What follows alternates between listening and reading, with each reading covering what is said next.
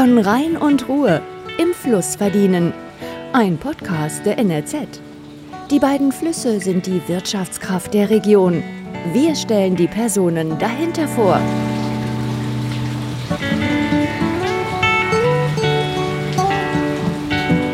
Hallo und herzlich willkommen zur neuen Folge unseres NRZ-Podcasts von Rhein und Ruhr. Ich sitze gerade auf dem Schiff Stadt Heilbronn. Und zwar bin ich gerade unterwegs von Köln-Godorf bis nach Bonn. Und äh, zwar sitzt hier gerade neben mir Simon Hoffmann. Simon Hoffmann arbeitet für die Reederei Schwaben und äh, ist unter anderem wie hier jetzt auf dem Rhein unterwegs und liefert unter anderem Salz in großen Binnenschiffen von A nach B und äh, genau ist auf diesem Fluss unterwegs. Mit ihm werde ich mich jetzt ein bisschen darüber unterhalten, ähm, was denn so diesen Beruf ausmacht, was er alles so erlebt und ja, wie sein Berufsalltag auf so einem Binnenschiff überhaupt aussieht. Simon, welche Routen fährst du eigentlich immer so hauptsächlich auf den, auf den Schiffen? Wo bist du unterwegs? Wir fahren hauptsächlich von Heilbronn äh, da laden wir Salz von den süddeutschen Salzwerken.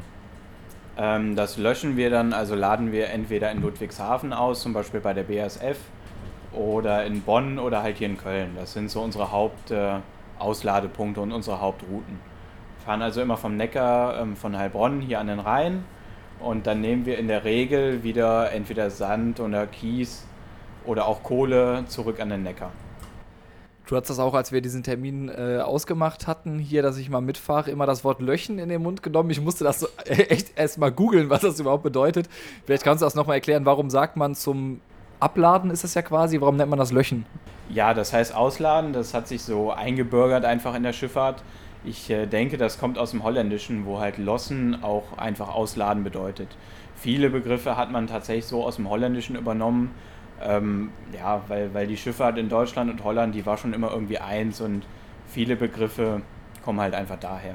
Was sind dann noch so Begriffe? Fallen dir da spontan was ein, was man, äh, was aus dem Niederländischen kommt? Ja, zum Beispiel Warschauen. Das heißt halt ähm, einen warnen oder halt ähm, wird auch oft benutzt einfach, dass die, die Leute an Deck dem Schiffsführer sagen, wie viel Abstand zum Beispiel irgendwo ist.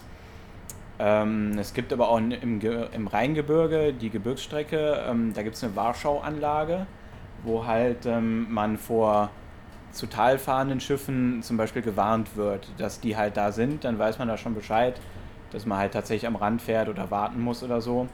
Der Begriff kommt auch aus dem Holländischen. Warschuhen, Warschauen ähm, heißt halt da auch einfach warnen.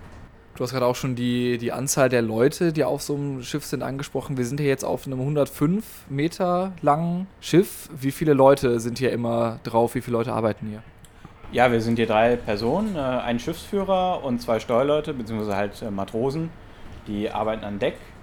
Damit dürfen wir halt mit, mit der Schiffsgröße fahren wir 14 Stunden. Wenn wir jetzt länger fahren wollen würden, zum Beispiel 18 oder 24 Stunden durch, dann bräuchten wir noch einen zweiten Schiffsführer und auch mehr Leute an Deck. Beziehungsweise wenn das Schiff jetzt größer wäre oder ein Schubverband, dann bräuchten wir auch mehr Leute. Wie sind die, sind die Aufgaben da so verteilt unter den Leuten, die hier drauf sind? Ja gut, es ähm, gibt halt hier einmal einen Schiffsführer, den gibt es auf jedem Schiff. Der ist einmal äh, für alles verantwortlich, ähm, muss äh, natürlich das Schiff meistens fahren. Er kann sich auch zwischendurch mal ablösen lassen, um zum Beispiel auf Toilette zu gehen oder was zu essen. Ähm, Ansonsten ähm, ist er halt auch für die ganze Organisation zuständig. Den Kontakt mit der Reederei oder mit dem Kunden, mit dem Befrachter, ähm, wann man in den Hafen kommt, wann man löschen oder laden wird, wie viel man lädt, wie viel man löscht, was man dann als nächste Reise so vorhat. Ähm, und dann aber auch natürlich äh, für den Papierkram. Du bist ja jetzt hier als äh, Schiffsführer an Bord und äh, steuerst gerade das Schiff es ist ja nicht mehr so, wie man äh, das von früher kennt, dass man ein großes Steuer hat, was man dann rumreißen muss, wenn es um eine Kurve geht. Was muss man denn heute dann noch als Schiffsführer, wenn man das Schiff lenkt, alles im Blick haben? Was läuft automatisch? Was man, muss man alles noch selber machen? Ja, du hast schon recht, die Steuerräder oder die Haspel, wie man früher gesagt hatte, hatte sind natürlich seltener geworden, aber es gibt, es gibt noch einzelne Schiffe, die haben tatsächlich noch ein Steuerrad, ein Haspel. Ist sehr selten. Heutzutage ist natürlich eher dieser Hebel hier, dieser Joystick ähm, womit man das Schiff steuert. Ähm, ja, man, man muss zuerst einmal wissen, wo kann ich überhaupt fahren, weil der Rhein ist sehr breit. Ähm, es ist von einem Ufer zum anderen ist Wasser, aber das heißt auch nicht, dass man da komplett die, die, die komplette Breite nutzen kann. Das hängt halt vor allem ab vom Tiefgang, ähm, wo man fährt, aber auch ob man jetzt zu Tal oder zu Berg fährt, also mit der Strömung oder gegen die Strömung. Ähm, oder halt, ob dir etwas entgegenkommt. Man muss vor allem halt wissen, wo ist das meiste Wasser, wo ist die meiste oder die wenigste Strömung. Und davon macht man halt abhängig, ähm, wo man tatsächlich fährt. Ob man jetzt 5 Meter oder 10 Meter vom Ufer abfährt oder eher in der Mitte fährt oder 30 Meter vom Ufer, ob man irgendwo Abstand halten muss, ob irgendwo eine Untiefe ist, wo man dann langsam macht, damit man da nicht unbedingt aufsetzt oder damit man auf keinen Fall da aufsetzt. Wir machen ja hier diese Serie, die heißt ja von Rhein und Ruhr. Du hast gerade gesagt, man muss die, die Flüsse gut kennen, die Umgebung und so. Das heißt, so kennst du die Flüsse quasi mittlerweile schon im Schlaf, wenn man so den Rhein zum Beispiel nimmt? Wie, äh, wie sieht es da aus? Ja, die meisten Flüsse, also da, wo ich regelmäßig fahre, die kenne ich natürlich sehr gut. Hier für den Rhein muss man halt auch eine Streckenprüfung machen. Das heißt, man wird da abgefragt. Ähm, man muss ganz genau erklären, wo fährt man und wie sieht es am Ufer aus, wie heißen die Ortschaften, wie heißen die Fähren, wie heißen die Brücken, all das muss man sehr genau erklären. Ähm, bei den Nebenflüssen ist das ein bisschen anders. Die kriegt man in dem entsprechenden Bereich dann halt dazu, wenn man da rein Patent hat. Aber auch da ähm, muss man sich natürlich auskennen, auch wenn man da keine gesonderte Prüfung machen muss. Wiederum anders sieht es für, für die anderen Flüsse in Deutschland aus, wie jetzt zum Beispiel die Elbe oder so oder die Donau. Da macht man dann halt extra Patent, also eine extra Prüfung. Aber ähm, auch auf den Nebenflüssen sollte man sich natürlich auskennen. Ähm, wenn man da nie gefahren ist, geht das natürlich schlecht. Dann wird man äh, von Kollegen normalerweise eingearbeitet, wenn man da zum ersten Mal hinkommt. Ähm, ja, aber das ist, würde ich sagen, mit das, das Wichtigste, ähm, dass sich ein Schiffsführer nicht nur, ähm, dass ein Schiffsführer nicht nur die Prüfung gemacht hat, und das Patent angeeignet hat, sondern halt auch das entsprechende Wissen. Aber man muss auch viele andere Sachen jetzt zum Beispiel über das Schiff wissen. Ähm, man muss sich ein bisschen mit Motoren auskennen. Früher wurde noch sehr viel selber gemacht an den Motoren, aber die sind genau wie beim Auto auch moderner geworden. Es ist mehr Elektronik dran. Ähm, da kann man nicht unbedingt mehr so viel selber dran machen, aber einfache Sachen, wie jetzt zum Beispiel Ölwechsel oder so, machen wir auch selber. Dafür kommt kein Monteur. Das muss man natürlich auch können, um es äh, zum Beispiel auch den, den Leuten an Deck, also den Matrosen, auch beibringen zu können oder die, sage ich mal, zu kontrollieren, weil ähm, als Schiffsführer ist man ja dafür verantwortlich, dass alles funktioniert. Und es ist immer schlecht, wenn ein Schiffsführer zum Beispiel den, den Leuten an Deck nichts beibringen kann oder es, es denen nicht zeigen kann, wie es richtig funktioniert. Das ist natürlich schlecht.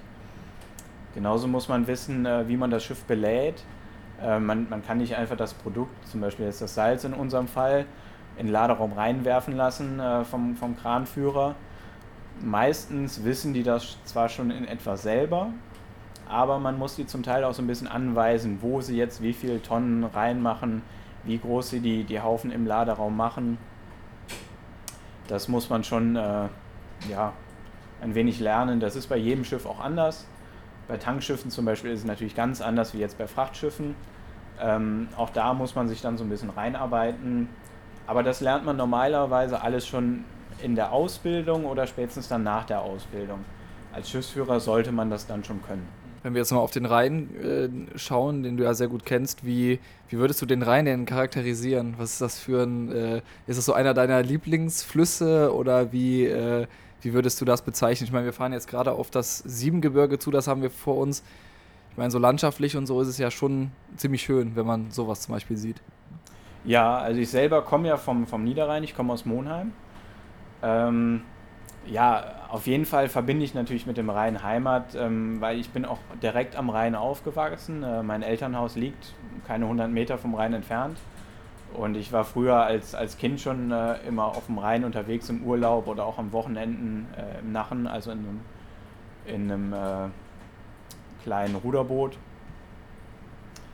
Aber auch wenn man jetzt etwas weiter von der Heimat wegkommt, selbst wenn ich ganz oben am Ober Oberrhein bin oder irgendwo an der holländischen Grenze oder gar in Holland, irgendwie ist der Rhein trotzdem immer ein, ein, Stück Heimat für mich, weil es ist immer derselbe Fluss, es ist immer irgendwie, ja, so ein bisschen wie zu Hause. Ne?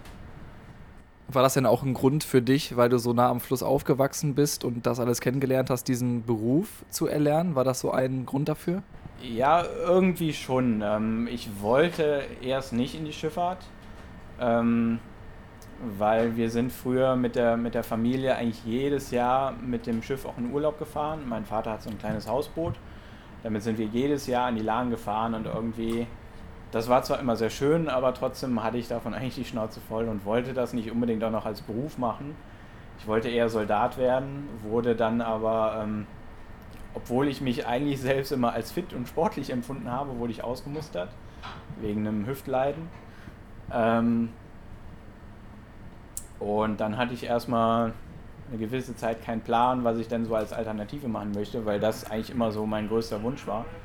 Soldat zu werden. Und äh, mein Onkel hat mich dann darauf gebracht, ja, dann geh doch aufs Schiff. Ne? Da hast du viel Freizeit, also du bist immer im Schichtbetrieb unterwegs und bezahlt wird es auch gut. Du bist viel unterwegs, ähm, lernst ein bisschen, ja, die Welt nicht kennen, aber du lernst ein bisschen so, ähm, ja, die verschiedenen Flüsse Deutschland und so kennen. Siehst viele verschiedene Städte und äh, ja, es ist ein ganz interessanter Beruf und da bin ich halt darauf gekommen. Ich habe ein Praktikum gemacht bei Freunden der Familie und äh, bin dann dabei geblieben. Ich habe dann eine Ausbildung gemacht äh, bei der MSG, einer fränkischen Reederei, also einer bayerischen Reederei. Wie lange dauert diese Ausbildung? Normal drei Jahre, wie, wie so eine übliche Ausbildung halt. Ähm, danach bist du dann Bootsmann und äh, nach einem Jahr Fahrzeit als Bootsmann bist du dann Steuermann. Nach einem weiteren Fahrt, Fahrtjahr als Steuermann kannst du dann die Prüfung zum Schiffsführer machen. Du brauchst also insgesamt fünf Fahrtjahre, dann kannst du die Prüfung machen. In der Zeit ähm, kann man auch die Erfahrung und äh, auch die Streckenkenntnisse kann man sich angeeignet haben. Trotzdem lassen sich viele noch ein bisschen mehr Zeit, weil es ist eine sehr umfangreiche Prüfung und äh, da schadet ein bisschen mehr Zeit, schadet auch nicht. Man kann das Ganze auch ohne Ausbildung machen, als Quereinsteiger. Dann braucht man allerdings ein Jahr länger. Dann fängt man an als Decksmann, ist dann äh, drei Jahre Decksmann, dann wird man als Decksmann, wird man danach äh, anschließend Matrose, dann nach einem Jahr Matrose wird man dann Bootsmann. So geht das auch. Allerdings verdient man als Decksmann äh, nicht so gut wie jetzt als Auszubildender. Da haben die schon entsprechende Anreize gesetzt, dass auch die Ausbildung wird relativ gut bezahlt wenn man es auf die Stunde umrechnet und äh, berücksichtigt, dass man halt viel von zu Hause weg ist, dann relativiert sich das natürlich wieder. Aber man sagt immer, man sollte in der Schifffahrt nicht auf die Stunde gucken. Man, man ist hier an Bord, man weiß sowieso, dass man abends nicht nach Hause kommt. Äh, von daher ist es ähm, nicht so schlimm, ob man jetzt eine Stunde weniger oder kürzer arbeitet. Ähm, es gibt natürlich jetzt den Mindestlohn und es gibt auch ähm, bestimmte Arbeitszeitregelungen, äh, gerade für Auszubildende, ähm, muss man dann natürlich sehr darauf achten, dass sie nicht zu lange arbeiten, am Wochenende entsprechend kürzer und sowas alles. Dass sie für jeden Tag an Bord bekommen, die normalerweise einen Tag Freizeit, ist jetzt glaube ich von der EU so geregelt. Ähm, das ist aber auch bei allen anderen äh, Bediensteten an Bord so geregelt, dass die für jeden Tag an Bord ähm, bekommt man normalerweise einen Tag Freizeit. Das ist eine EU-Regelung die, die ist sehr neu noch, aber die wird jetzt so langsam umgesetzt in kleineren Reedereien oder bei Partikulieren, also ähm, Schiffsführern, dem gleichzeitig auch das Schiff gehört. Das sind dann Kleinstbetriebe. Ähm, die hängen vielleicht dann noch ein bisschen hin und her, hinterher. Aber im Allgemeinen, gerade die großen Reedereien achten da schon sehr drauf. War das, war das für dich äh, schwierig, sich am Anfang daran zu gewöhnen, immer so lange auf dem Schiff zu sein und dann für die Zeit wieder nach Hause zu gehen? Wie war so diese Eingewöhnungsphase? Also ich bin mit 17 bin ich aufs Schiff gegangen und äh, ja, als Jugendlicher kommt es ja schon mal vor, dass man gewisse, Differenzen mit den Eltern hat. Ähm, und ich war eigentlich sehr froh, auch wenn ich ein sehr gutes Elternhaus hatte. Ich habe mich so im Allgemeinen immer gut mit meinen Eltern verstanden, aber naja, man, man kennt das ja als Jugendlicher. Ne? Ähm, deswegen war ich eigentlich ganz froh, da mal weg zu sein. Ich war damals sechs Wochen an Bord, dann anschließend zwei Wochen immer zu Hause. Und äh, klar hat man die Freunde so ein bisschen vermisst. Äh, auch das, das Zuhause hat man so ein bisschen vermisst. Aber trotzdem habe ich das eigentlich sehr genossen. Ähm, man hat sehr viel gesehen, man, man kam ein bisschen rum. Ähm, man konnte abends, je nachdem, konnte man immer irgendwo in die Stadt gehen oder so, was essen gehen, äh, sich die Stadt ansehen, auch zum Teil, wenn, wenn die Zeit dafür war. Ähm, das geht natürlich nicht immer, weil normalerweise fährt das Schiff. Aber es kommt halt auch schon mal vor, dass man äh, so einen Tag ähm, Leerlauf hat, wenn man jetzt auf Ladung wartet oder so. Ähm, oder man nicht direkt ausgeladen, gelöscht wird. Dann, äh, und die Arbeiten an Bord alle erledigt sind, dann äh, kann man sich halt auch schon mal einen Tag frei nehmen, dann kann man in die Stadt gehen und äh, ja, kann dann natürlich auch neue Menschen kennenlernen. Das gibt es natürlich auch. Äh, von daher ist das schon ein sehr schöner Beruf, ich finde. Wie, wie sieht das dann jetzt momentan bei dir aus? Ähm, wo wohnst du dann momentan und wie oft bist du dann zu Hause? Wie, wie ist da so der Ablauf? Also ich wohne auch in Monheim. Ich bin äh, natürlich aus meinem Elternhaus ausgezogen, aber ich äh, bin trotzdem in derselben Stadt geblieben. Ähm, ja, da habe ich eine Wohnung gekauft. Äh, da wohne ich zusammen mit meiner Freundin. Ich bin immer drei Wochen an Bord und dann drei Wochen zu Hause. Das ist eine recht große Belastung für die Beziehung, das auf jeden Fall. Also ähm, es ist nicht so, dass das, sagen wir mal, keine Probleme in der Beziehung verursacht. Ähm, aber man, man muss halt auch die Freizeit sehen dadurch. Ne? Wenn man jetzt drei Wochen frei hat, ähm, hat man halt auch den ganzen Tag frei. Also man ist den ganzen Tag zu Hause. Oder halt auch, man, man kann Urlaub machen in der Zeit. Ähm, man kann sich zum Beispiel um den Haushalt kümmern. Man kann aber auch, äh, ja, wie gesagt, sehr viel Urlaub machen das bietet einem sehr viel Freiheiten auch. Man ist nicht nur lange an Bord, wobei ähm, die drei Wochen sind im Vergleich zu früher, wie gesagt, ich in meiner Ausbildung war sechs Wochen an Bord, dann zwei Wochen zu Hause. Das fand ich auch gut so, weil wenn man überlegt, äh, man fährt jetzt drei, drei, ist drei Wochen zu Hause, drei an Bord, ist man im Prinzip das halbe Jahr ähm, nicht auf der Arbeit, kann das halbe Jahr nicht lernen. Und in der Ausbildung fand ich sehr wichtig, dass man halt viel lernt. Deswegen war das damals schon ganz gut so. Ähm, jetzt würde ich das nicht unbedingt noch machen wollen. Es gibt auch Reedereien oder Firmen, die haben ein 2-2-System, also man ist zwei Wochen an Bord oder zwei Wochen zu Hause. Ähm, es gibt das Ganze auch noch kürzer, eine Woche an Bord, eine Woche zu Hause. Das ist mir alles ein bisschen zu kurzfristig. Eine Woche zu Hause, die geht sehr schnell rum. Ja, die Wohnung hier an Bord, ich habe euch die Wohnung ja gezeigt. Man kann es da unten aushalten. Ähm, Manche Wohnungen sind kleiner, manche auch noch sehr viel größer und luxuriöser ausgestattet. Gerade bei Schiffen, ähm, die der Eigner für sich selber gebaut hat, weil er auch selber darauf fährt. Ähm, man muss sich immer vor Augen halten, so ein Schiff kostet mehrere Millionen. Ähm, Tanker oder auch Containerschiffe, die sind teilweise noch sehr viel teurer. Also man hört, wir haben hier immer wieder den Funk dazwischen, aber das soll uns nicht weiter stören. Und da macht jetzt ähm, die Wohnung nicht so viel aus, ob man die jetzt für 60.000 oder für 150.000 einrichtet. Ähm, das fällt nicht so ins Gewicht. Gerade Reedereischiffe, die sind meistens eher etwas funktionaler ausgestattet, aber auch da legt man natürlich Wert darauf, dass sich die Besatzung da wohlfühlt und alles hat. Ähm, 40 Jahre zurück, da hatte man nicht unbedingt 220 Volt an Bord und äh, keine elektrischen Kühlschränke, nicht unbedingt Waschmaschinen und so. Das war alles noch ein bisschen spartanischer, aber heutzutage hast du ganz normal wie zu Hause auch. Ähm, du hast Mikrowellen, Eisschränke, Kühlschränke, Waschmaschinen, Trockner, Badewannen, Duschen. Es ist alles da. Also es, du hast Satellitenschüssel für den Fernsehempfang, wir haben hier WLAN. Es unterscheidet sich nicht so sehr von zu Hause. Bis darauf halt, dass man nicht zu Hause ist. Also ihr habt quasi dann Stromaggregatoren hier, die dann den Strom erzeugen. Und wie läuft das mit dem Wasser und so ab? Wie wird, wie wird das dann gemacht? Ja, genau. Wir haben, wir haben zwei Aggregate, manche haben auch noch drei, äh, manche auch nur eins. Je nachdem machen sie dann nachts den Generator aus, lassen nur mit Batteriebetrieb. Aber normal ist halt, dass man ständig eins laufen hat und auch ständig Strom hat. Fürs Wasser, wir haben einen großen Trinkwassertank. Wir haben bei uns hier, glaube ich, 12.000 Liter, also 12 Kubik. Ähm, die reichen normalerweise satt, dass jeder jeden Tag duschen kann, regelmäßig Wäsche waschen kann, den Geschirrspüler benutzen kann. Für alles ist, ist Frischwasser da. Ähm, da haben wir im Maschinenraum eine, eine, Pumpe, die sorgt für immer ausreichenden Druck. Ähm, dass du genau wie zu Hause hast du immer Wasser aus dem Wasserhahn. Man muss hier nicht mit der Hand pumpen oder mit dem Eimer irgendwie im Maschinenraum gehen und Wasser holen. Wie ist das denn mit dem Motor, den ihr betanken müsst? Wie viel äh, Benzin habt ihr quasi hier vorrätig? Wird das in den Haf Häfen betankt? Wie läuft das ab? Ja, also wir fahren mit Diesel, mit steuerbegünstigten Diesel. Der ist rot eingefärbt, äh, dass man den nicht zum Beispiel fürs Auto dann benutzen kann und so. Wir haben auch regelmäßig Kontrollen durch den Zoll. Die nehmen dann auch schon mal Proben aus den Tanks, aus den Autos, dass man tatsächlich auch den Diesel ähm, benutzt, den man an den Bunkerstationen bekommt. Es gibt hier am Rhein überall und auch auf den Nebenflüssen gibt es sogenannte Bunkerstationen.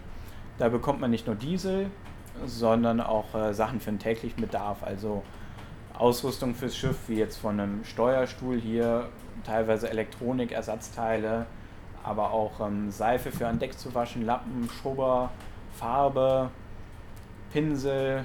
Also es gibt eigentlich für den Schiffsbedarf nichts, was es da nicht gibt. Zum Teil haben die auch äh, Lebensmittel, Wasser, Getränke. Also ähm, man, man wird schon ganz gut versorgt da. Also ihr müsst, euch auch quasi immer vor diesen drei Wochen, die ihr dann unterwegs seid, auch gut vorher dann wahrscheinlich mit Lebensmitteln eindecken und so weiter, damit ihr dann über die drei Wochen kommt, oder? Weil man kann ja nicht jeden Abend dann in irgendeine Stadt gehen und irgendwas nachkaufen. Ja, jeden Abend einkaufen ist natürlich schwierig, aber wir schauen schon immer, dass wir einmal die Woche, ähm, dass wir da die Gelegenheit haben einzukaufen. Ähm, wir haben mit unserer Route hier sehr viel Glück wir fahren ja immer nach Heilbronn und da ist an der Schleuse, ist direkt keine 50 Meter von der Schleuse entfernt, ist ein Aldi und auch andere Geschäfte. Ähm, da kann man immer sehr gut einkaufen, weil man an der Schleuse sowieso mal ein paar Minuten warten muss. Dann springt man da eben rüber, geht schnell einkaufen. Aber auch so hat man einige Gelegenheiten, nicht so viele natürlich, wie man gern hätte. Ne? Man ist nie zufrieden, weil man will immer mehr haben. Ähm, es könnte immer ein bisschen näher sein oder besser zu Fuß erreichbar. Aber es gibt schon diverse Gelegenheiten, wo man einkaufen kann, ähm, dass man nicht sich über die ganzen drei Wochen oder andere machen vier Wochen, vier Wochen, dass man nicht über die ganze Zeit sich jetzt äh, von vornherein versorgen muss. Manche Kollegen kommen auch mit der Bahn. Da ist es dann auch sehr schwierig, ähm, dass man so viele Lebensmittel für zwei Wochen kann es ja schlecht mitnehmen. Du hast ja hier deine, äh, wir hatten ja eben schon ger drüber geredet, deine, deine Ausbildung gemacht, äh, gemacht, bis jetzt seit ein paar Jahren dabei. Wie sieht das eigentlich so mit dem Nachwuchs aus, der danach kommt? Ist das äh, ein Thema bei den, äh, du fängst schon an zu grinsen? Nachwuchs ähm, ist ein sehr großes Thema in der Binnenschifffahrt. Ähm, es wurde gerade, ich glaube, in den 90ern und den 2000er Jahren wurde sehr wenig ausgebildet Anschließend hat die äh, Politik da wieder mehr Anreize gesetzt, dass mehr ausgebildet wird. Ähm, aber das Personal ist schon sehr überaltert. Ähm, ich für meinen Teil bin jetzt 28, ich bin vergleichsweise eher jung. Ähm, meine beiden Steuerleute, die sind ähm, Mitte 40, sind auch noch vergleichsweise jung. Es gibt gerade unter den Schiffsführern gibt es viele, die sind deutlich über 60. Ähm, ich weiß nicht, wo das Durchschnittsalter liegt äh, beim, beim Schiffsführer. Ich schätze mal irgendwie so Mitte 50, wenn nicht sogar noch etwas höher eher. Ja, es ist, ich habe das Gefühl, der, der Beruf ist sehr wenig bekannt eher. Also es machen immer mehr Leute die Ausbildung. Ich glaube, so im Jahr machen ungefähr 400 ähm, Schiffsjungen oder Auszubildende die Ausbildung. Viele brechen aber auch ab, weil es dann doch nicht so das ist, was sie sich vorgestellt haben. Ähm, viele gehen dann auch nach der Ausbildung wieder an Land, gehen zum Beispiel in einen anderen Logistikberuf, ähm, werden Hafenarbeiter oder gehen ins Büro oder so. Ähm, ja, von denen, die dann weitermachen, machen auch nicht so viele unbedingt dann die Prüfung zum Schiffsführer, weil das ist eine recht anspruchsvolle Prüfung, auch wenn man dann sehr gut verdient.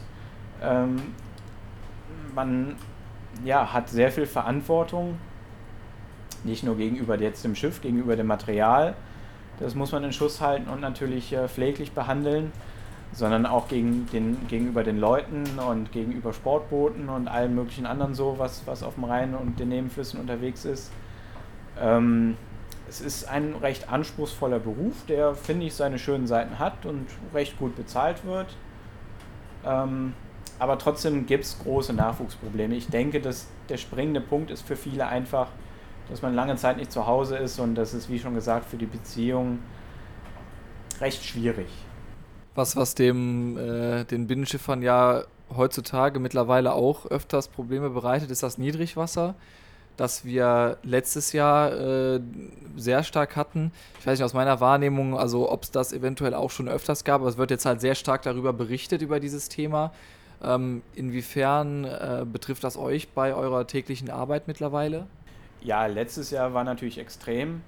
Ähm, es gibt jeden Sommer ist ganz selbstverständlich der Wasserstand niedriger als im Winter. Ähm, Im Winter gibt es immer mehr Niederschlag oder auch im Herbst, ähm, bis dann im Frühjahr die Schneeschmelze kommt. Dann kommt meistens ein Frühjahrshochwasser. Ähm, letztes Jahr hatten wir halt die ungünstige Lage. Es war ein sehr milder Winter, sehr wenig Niederschlag schon im Winter. Deswegen gab es schon ein sehr kleines Frühjahrshochwasser. Und dann hat es schon sehr früh angefangen, ähm, dass es überhaupt keinen Niederschlag mehr gab. Letztes Jahr war wirklich extrem. Dieses Jahr geht es noch. Ähm, der Bodensee ist ja immer so ein, so ein Wasserspeicher für den ganzen Rhein. Der wurde dieses Jahr recht hoch gehalten. Das heißt, dieses Jahr fängt es jetzt so langsam an, auch äh, niedriger zu werden. Ähm, ja, das beschäftigt uns natürlich, weil wir dann äh, nicht mehr so viel abladen können, wie wir theoretisch könnten, wenn mehr Wasser wäre. Also es kommt selten vor, dass man voll durch die Gegend fährt. Ähm, letztes Jahr kam es dann schon zeitweise in den Bereich, dass man überhaupt nicht mehr fahren konnte. Selbst mit einem leeren Schiff kamen viele Schiffe schon so an ihre Grenzen. Man hat halt einen gewissen Tiefgang auf einem leeren Schiff. Das ist bei manchen Schiffen 1,40 Meter, bei anderen Schiffen ist es nur 90 Zentimeter. Ähm, aber gerade die großen Schiffen konnten dann teilweise überhaupt nicht mehr fahren. Ähm, gerade das Rheingebirge, das ist halt immer so ein so ein Knackpunkt, da ist ähm, im Allgemeinen am wenigsten Wasser. Und äh, ja, wenn man an Oberrhein will, muss man da zwangsweise durch. Ähm, wenn man da aber nur noch 1,20 Meter, ich glaube letztes Jahr war 1,20 Meter ungefähr das Extreme, wenn man nur noch 1,20 Meter abladen kann oder 1,20 Meter da durchkommt, dann haben die großen Schiffe schon ein Problem. Die kommen dann da einfach nicht mehr durch. Das geht dann natürlich bei den Partikulieren, also den, den selbstständigen Schiffsführern, sehr schnell ins Geld. Ähm, es wird zwar ähm, ein Niedrigwasserzuschlag bezahlt, ähm, aber es ist, der fängt das nicht unbedingt alles auf. Ähm, wenn man dann nur noch 100 Tonnen von möglichen 2500 Tonnen laden kann, ja, dann kann man kaum das Personal, geschweige denn den Sprit und die Versicherung und was noch alles dahinter ist, bezahlen. Das ist schon sehr schwierig. So als Abschlussfrage, wir fahren jetzt äh, gerade auf das Siebengebirge zu, das äh, auch landschaftlich ja äh, ganz schön. Wie romantisch ist dieser Beruf? Also wie kann man sich das vorstellen? Gibt es immer noch so diese, äh, ja, wir schippern über den Rhein, äh, haben schöne Landschaften links und rechts und man sitzt am Steuer und denkt sich, boah, das ist schon schön. Ja, natürlich gibt es eine gewisse Romantik. Ähm, man sieht zum Beispiel äh, ja, regelmäßig dann alle möglichen Sonnenaufgänge und Sonnenuntergänge. Ähm, man hat sehr oft hat man eine sehr gute Übersicht so und ähm, sieht dann natürlich den, den knallroten Himmel vor irgendeiner tollen Bergkulisse. Ähm, ja, das gibt's. Allerdings ist der Beruf heutzutage schon ein bisschen stressiger geworden. Ähm, es gibt immer noch so die Geschichten von, von früher, dass man halt zwei Wochen ohne Ladung in Amsterdam oder Rotterdam oder was weiß ich wo gelegen ist. Ja, das alles kommt heute seltener vor, weil einfach viel enger und viel genauer geplant wird von Seiten der Disposition. Ähm, und einfach auch, ähm, ja, die ganze Logistik ist ja viel enger geworden. Und, ähm, aber ich denke, es ist trotzdem noch ein Beruf, der so seine romantischen Seiten hat. Es kommt immer mal wieder vor, dass man genug Zeit hat, um mal in die Stadt zu gehen. Dann geht man mit den Kollegen was essen, verbringt einen schönen Abend da. Ähm, ja, das alles gibt es immer noch, ja.